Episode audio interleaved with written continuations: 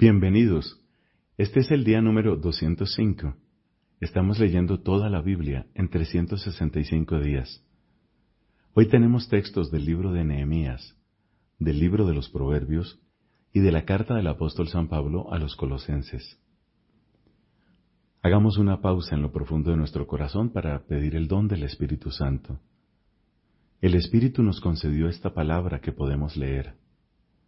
Que ese mismo Espíritu haga de nosotros una palabra en la que el mundo pueda leer el mensaje de Cristo. En el nombre del Padre y del Hijo y del Espíritu Santo. Amén. Comienzo del libro de Nehemías, capítulo primero. Palabras de Nehemías, hijo de Jacalías. En el mes de Kisleu, el vigésimo año de Artajerjes, mientras yo estaba en Susa, la ciudadela, llegó Hananí, uno de mis hermanos, con algunos hombres de Judá. Yo les pregunté por los judíos, el resto que había sobrevivido al cautiverio, y por Jerusalén.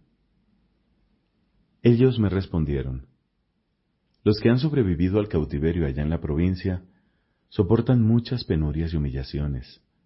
Las murallas de Jerusalén están en ruinas y sus puertas han sido incendiadas. Al oír estas palabras me senté a llorar, y estuve de duelo varios días ayunando y orando ante el Dios del cielo. Entonces dije, Ah, Señor Dios del cielo, tú eres el Dios grande y temible que mantienes la alianza, y eres fiel con aquellos que te aman y observan tus mandamientos. Que tus oídos estén atentos y tus ojos abiertos para escuchar la plegaria de tu servidor, la que ahora yo te dirijo día y noche por los israelitas, tus servidores, confesando sus pecados, porque hemos pecado contra ti. Sí, yo y la casa de mi padre hemos pecado. Nos hemos portado mal contigo, no hemos observado los mandamientos, los preceptos y las leyes que prescribiste a Moisés, tu servidor. Acuérdate, sin embargo, de la palabra que ordenaste pronunciar a Moisés, tu servidor. Si ustedes son infieles, yo los dispersaré entre los pueblos, pero si se convierten a mí, si observan y practican mis mandamientos, aunque sus desterrados estén en los confines del cielo, yo los congregaré y los traeré al lugar que elegí para hacerlo morada de mi nombre. Ellos son tus servidores y tu pueblo, los que tú has rescatado con tu gran fuerza y tu brazo poderoso. Ah, Señor, que tus oídos estén atentos a la plegaria de tu servidor y a la plegaria de tus servidores, que se complacen en venerar tu nombre. Permíteme lograr mi cometido, y que sea bien recibido por el Rey. En el mes de Nisan, el vigésimo año del reinado de Artajerjes, siendo yo el encargado del vino, lo tomé y se lo ofrecí al rey. Como nunca había estado triste en su presencia, el rey me preguntó, ¿Por qué tienes esa cara tan triste? Tú no estás enfermo. Seguramente hay algo que te aflige. Yo experimenté una gran turbación y dije al rey, Viva el rey para siempre. ¿Cómo no voy a estar con la cara triste si la ciudad donde están las tumbas de mis padres se encuentra en ruinas y sus puertas han sido consumidas por el fuego. El rey me dijo, ¿qué es lo que quieres?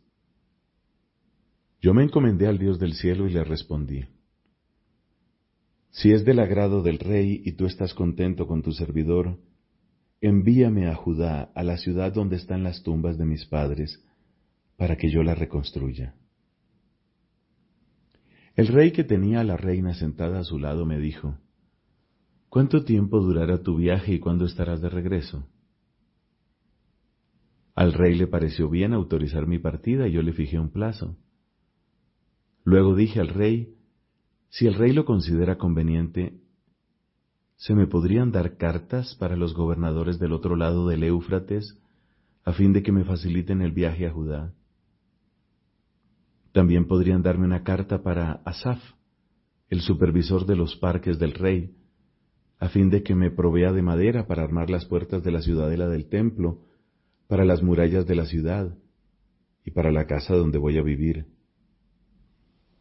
El rey me concedió todo eso, porque la mano bondadosa de mi Dios estaba sobre mí. Yo me presenté ante los gobernadores del otro lado del Éufrates y les entregué las cartas del rey.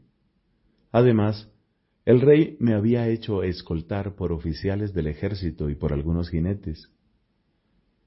Pero cuando Sambalat, el joronita, y Tobías, el esclavo amonita, se enteraron de mi llegada, se disgustaron mucho de que alguien viniera a prestar ayuda a los israelitas. Al llegar a Jerusalén dejé pasar tres días. Luego me levanté de noche acompañado de unos pocos hombres, sin comunicar a nadie lo que Dios me había inspirado a hacer en favor de Jerusalén, y sin llevar otro animal que aquel en el que iba montado. Salí de noche por la puerta del valle en dirección a la fuente del dragón y a la puerta del basural, e inspeccioné atentamente las murallas de Jerusalén, allí donde había brechas y donde las puertas habían sido consumidas por el fuego. Proseguí mi camino hacia la puerta de la fuente y hacia el estanque del rey, pero no encontré un lugar por donde pasar con mi cabalgadura. Subí entonces de noche por el Cedrón, inspeccionando siempre las murallas, y luego volví atrás pasando de nuevo por la puerta del valle. Los magistrados no sabían a dónde había ido ni qué había hecho. Hasta ese momento yo no había comunicado nada a los judíos, ni a los sacerdotes, ni a los notables ni a los magistrados, ni a los otros encargados de los trabajos. Entonces dije, Ustedes ven en qué lamentable situación nos encontramos. Jerusalén está en ruinas y sus puertas incendiadas. Reconstruyamos las murallas de Jerusalén y no seremos más objeto de oprobio. Luego les expliqué cómo la mano bondadosa de mi Dios había estado sobre mí y también les comuniqué las palabras que me había dicho el rey. Vamos, dijeron ellos, pongámonos a trabajar y emprendieron esta buena obra con toda decisión. Cuando Sambalat el Joronita, Tobías el esclavo amonita y Gesem el árabe se enteraron de todo esto, se burlaron de nosotros y nos despreciaron diciendo, ¿qué están haciendo? ¿Se van a rebelar contra el rey? Yo por mi parte les respondí, el Dios del cielo nos coronará con el éxito. Nosotros, sus servidores, nos pondremos a trabajar. Ustedes, en cambio, no tienen parte, ni derechos, ni recuerdos en Jerusalén. Entonces se levantó Eliasib, el sumo sacerdote, con sus hermanos, los sacerdotes, y reconstruyeron la puerta de las ovejas, la consagraron y colocaron sus hojas. Luego continuaron hasta la torre de los cien, y hasta la torre de Hananel, y consagraron la muralla. Junto a ellos trabajaron los hombres de Jericó, y a continuación Sacur, hijo de Imri. Los hijos de Hasena construyeron la puerta de los pescados, hicieron el armazón y colocaron las hojas, los cerrojos y las barras. Junto a ellos trabajó Meremot, hijo de Urías, hijo de Acos, luego Mesulam, hijo de Berequías, y a continuación Sadoc, hijo de Baana. Junto a ellos trabajaron los habitantes de Tecoa, pero sus notables se negaron a colaborar con las autoridades. La puerta de la vieja la restauraron Ioyadá, hijo de Paseach, y Mesulam, hijos de Besodías, hicieron el armazón y colocaron las hojas, los cerrojos y las barras. Junto a ellos trabajaron Melatías de Gabaón y Iadón de Meronot, como así también los hombres de Gabaón y de Mispa, por cuenta del gobernador de la provincia, que está a este lado del Éufrates. Junto a él trabajó Uziel, hijo de Jarjayá, del gremio de los orfebres, y a continuación Hananías, del gremio de los perfumistas. Ambos dejaron terminada la muralla de Jerusalén hasta el muro ancho. Junto a ellos trabajó Refaías, hijo de Hur, jefe de una mitad del distrito de Jerusalén, Junto a él trabajó Iedaías, hijo de Harumaf, al frente de su casa, y a continuación Hatús, hijo de Hasabnías. En un segundo sector trabajaron Malquías, hijo de Harim, y Hasub, hijo de Pahat Moab, hasta la torre de los hornos. Junto a él trabajó Salum, hijo de Jalojes, jefe de una mitad del distrito de Jerusalén, y también sus hijos.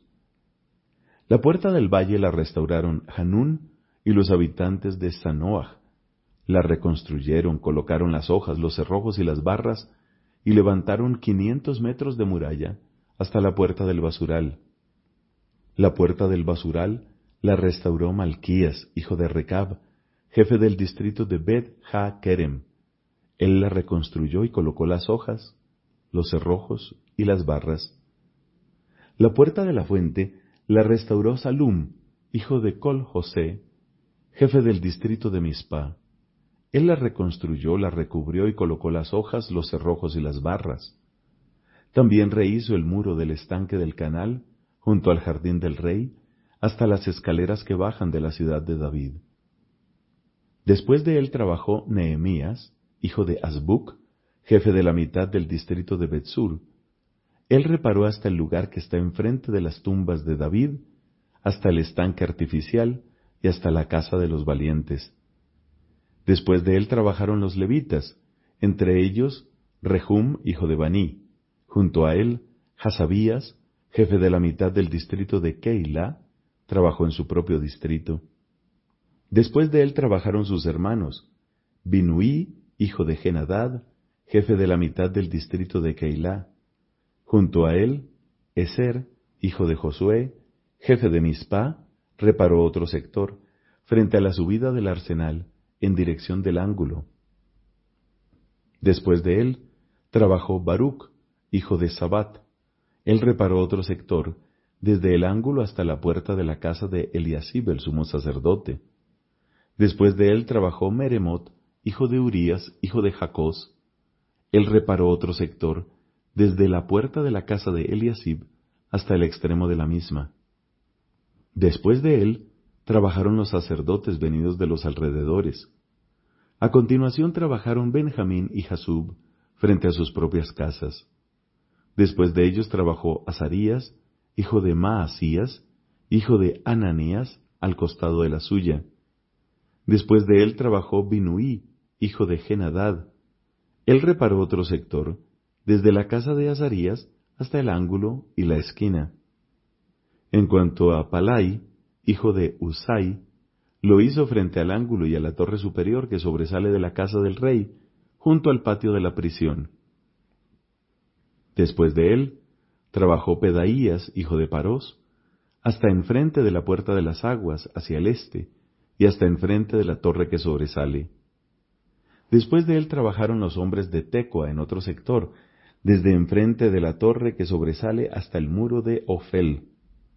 Los empleados del templo habitaban en Ofel.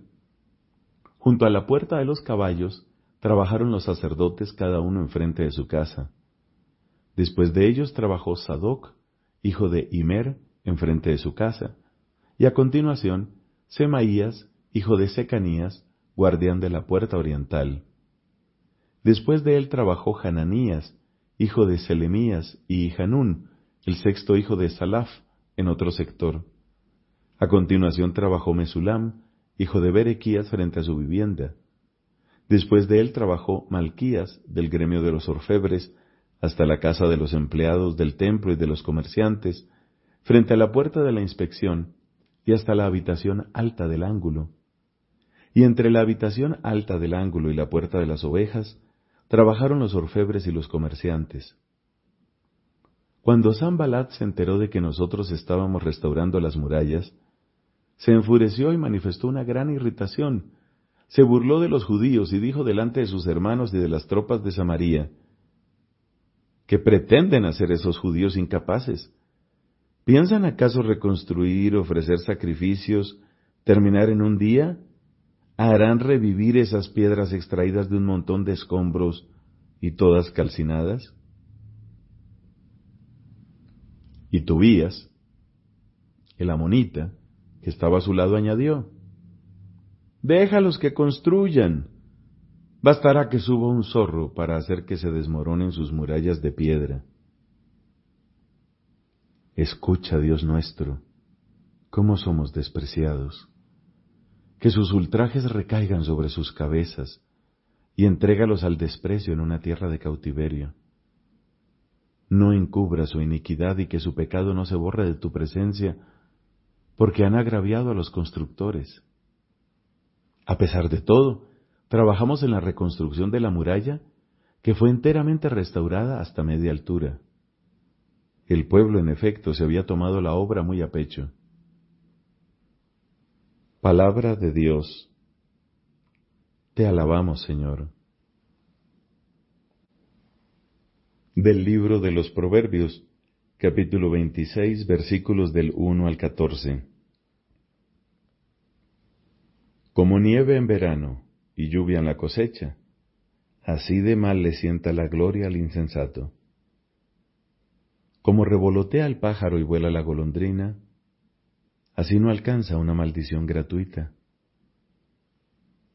El látigo para el caballo, el freno para el asno, y la vara para las espaldas del insensato. No respondas al insensato según su necedad, no sea que también tú te asemejes a él. Responde al insensato según su necedad, no sea que pase por sabio a sus propios ojos. Se mutila los pies, bebe sin sabores, el que envía mensajes por medio de un necio. Como las piernas vacilantes del rengo, así es un proverbio en boca de los necios. Como sujetar una piedra en la onda, es tributar honores a un insensato. Espina en la mano de un borracho es un proverbio en la boca de los insensatos. Arquero que hiere a todos los que pasan es el que toma a sueldo a un insensato o a un borracho. Como el perro vuelve sobre su vómito, así el insensato reincide en su necedad. ¿Has visto a un hombre que se tiene por sabio? Se puede esperar más de un necio que de él.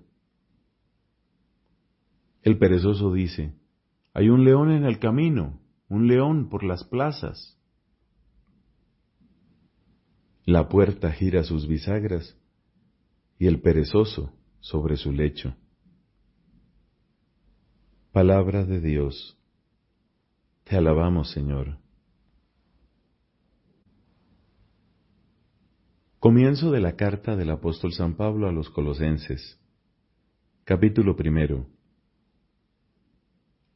Pablo, apóstol de Jesucristo por la voluntad de Dios, y el hermano Timoteo, Saludan a los santos de Colosas, sus fieles hermanos en Cristo. Llegue a ustedes la gracia y la paz que proceden de Dios nuestro Padre. Damos gracias a Dios, el Padre de nuestro Señor Jesucristo, orando sin cesar por ustedes, desde que nos hemos enterado de la fe que tienen en Cristo Jesús y del amor que demuestran a todos los santos, a causa de la esperanza que les está reservada en el cielo Ustedes oyeron anunciar esta esperanza por medio de la palabra de la verdad, de la buena noticia que han recibido y que se extiende y fructifica en el mundo entero. Eso mismo sucede entre ustedes desde que oyeron y comprendieron la gracia de Dios en toda su verdad, al ser instruidos por Epafras, nuestro querido compañero en el servicio de Dios. Él es para ustedes un fiel ministro de Cristo, y por él conocimos el amor que el Espíritu les inspira. Por eso, desde que nos enteramos de esto, oramos y pedimos sin cesar por ustedes, para que Dios les haga conocer perfectamente su voluntad y les dé con abundancia la sabiduría y el sentido de las cosas espirituales. Así podrán comportarse de una manera digna del Señor, agradándolo en todo, fructificando en toda clase de obras buenas, y progresando en el conocimiento de Dios. Fortalecidos plenamente con el poder de su gloria, adquirirán una verdadera firmeza y constancia de ánimo, y darán gracias con alegría al Padre, que nos ha hecho dignos de participar de la herencia luminosa de los santos. Porque Él nos libró del poder de las tinieblas y nos hizo entrar en el reino de su Hijo muy querido, en quien tenemos la redención y el perdón de los pecados. Él es la imagen del Dios invisible, el primogénito de toda la creación, porque en Él fueron creadas todas las cosas, tanto en el cielo como en la tierra, los seres visibles y los invisibles, tronos, dominaciones, principados y potestades, todo fue creado por medio de Él y para Él. Él existe antes que todas las cosas, y todo subsiste en Él. Él es también la cabeza del cuerpo, es decir, de la iglesia. Él es el principio, el primero que resucitó de entre los muertos, a fin de que Él tuviera la primacía en todo, porque Dios quiso que en Él residiera toda la plenitud. Por Él quiso reconciliar consigo todo lo que existe en la tierra y en el cielo, restableciendo la paz por la sangre de su cruz. Antes, a causa de sus pensamientos y sus malas obras, ustedes eran extraños y enemigos de Dios. Pero ahora, Él los ha reconciliado en el cuerpo carnal de su Hijo, entregándolo a la muerte, a fin de que ustedes pudieran presentarse delante de Él como una ofrenda santa, inmaculada e irreprochable. Para esto, es necesario que ustedes permanezcan firmes y bien fundados en la fe, sin apartarse de la esperanza transmitida por la buena noticia que han oído y que fue predicada a todas las criaturas que están bajo el cielo, y de la cual yo mismo, Pablo, fui constituido ministro. Ahora me alegro de poder sufrir por ustedes y completo en mi carne lo que falta a los padecimientos de Cristo para bien de su cuerpo que es la Iglesia. En efecto, yo fui constituido ministro de la Iglesia, porque de acuerdo con el plan divino, he sido encargado de llevar a su plenitud entre ustedes la palabra de Dios, el misterio que estuvo oculto desde toda la eternidad y que ahora Dios quiso manifestar a sus santos. A ellos les ha revelado cuánta riqueza y gloria contiene para los paganos este misterio, que es Cristo entre ustedes, la esperanza de la gloria. Nosotros anunciamos a Cristo, exhortando a todos los hombres e instruyéndolos en la verdadera sabiduría, a fin de que todos alcancen su madurez en Cristo. Por esta razón me fatigo y lucho con la fuerza de Cristo que obra en mí poderosamente. Palabra de Dios. Te alabamos, Señor. Jesús llama a la conversión. Esta llamada es una parte esencial del anuncio del reino. El tiempo se ha cumplido y el reino de Dios está cerca. Convertíos y creed en la buena nueva. En la predicación de la Iglesia, esta llamada se dirige primeramente a los que no conocen todavía a Cristo y su Evangelio. Así, el bautismo es el lugar principal de la conversión primera y fundamental. Por la fe en la buena nueva y por el bautismo se renuncia al mal y se alcanza la salvación, es decir, la remisión de todos los pecados y el don de la vida nueva. Ahora bien, la llamada de Cristo a la conversión sigue resonando en la vida de los cristianos. Esta segunda conversión es una tarea ininterrumpida para toda la Iglesia que recibe en su propio seno a los pecadores y que siendo santa al mismo tiempo que necesita de purificación constante, busca sin cesar la penitencia y la renovación. Este esfuerzo de conversión no es sólo una obra humana, es el movimiento del corazón contrito, atraído y movido por la gracia, a responder al amor misericordioso de Dios que nos ha amado primero. De ello da testimonio la conversión de San Pedro tras la triple negación de su Maestro. La mirada de infinita misericordia de Jesús provoca las lágrimas del arrepentimiento y tras la resurrección del Señor la triple afirmación de su amor hacia Él. La segunda conversión tiene también una dimensión comunitaria. Esto aparece en la llamada del Señor a toda la iglesia. Arrepiéntete. San Ambrosio dice acerca de las dos conversiones que en la iglesia existen el agua y las lágrimas, el agua del bautismo y las lágrimas de la penitencia.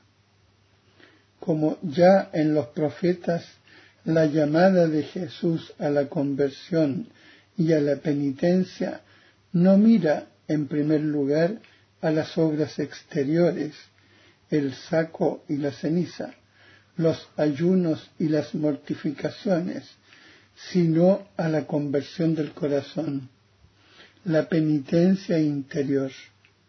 Sin ella, las obras de penitencia permanecen estériles y engañosas.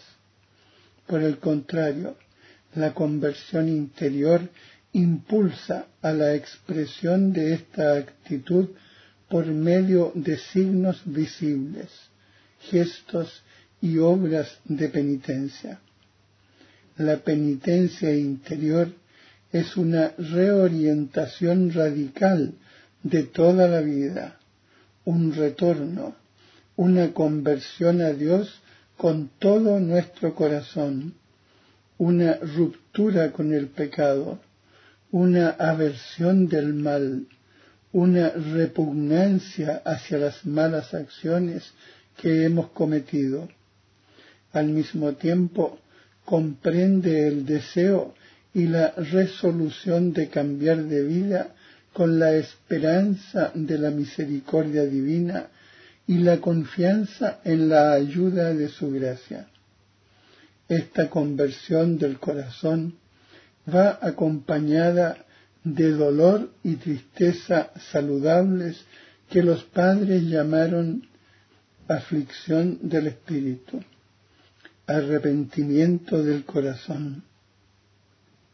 El corazón del hombre es torpe y endurecido. Es preciso que Dios dé al hombre un corazón nuevo. La conversión es primeramente una obra de la gracia de Dios que hace volver a Él nuestros corazones. Conviértenos, Señor, y nos convertiremos. Dios es quien nos da la fuerza para comenzar de nuevo. Al descubrir la grandeza del amor de Dios, nuestro corazón se estremece ante el horror y el peso del pecado y comienza a temer ofender a Dios por el pecado y verse separado de Él. El corazón humano se convierte mirando al que nuestros pecados traspasaron. Tengamos los ojos fijos en la sangre de Cristo y comprendamos cuán preciosa es a su Padre, porque habiendo sido derramada para nuestra salvación, ha conseguido para el mundo entero la gracia del arrepentimiento. Después de Pascua el Espíritu Santo convence al mundo en lo referente al pecado, a saber, que el mundo no ha creído en el que el Padre ha enviado, pero este mismo Espíritu que desvela el pecado es consolador, que da al corazón del hombre la gracia del arrepentimiento y de la conversión.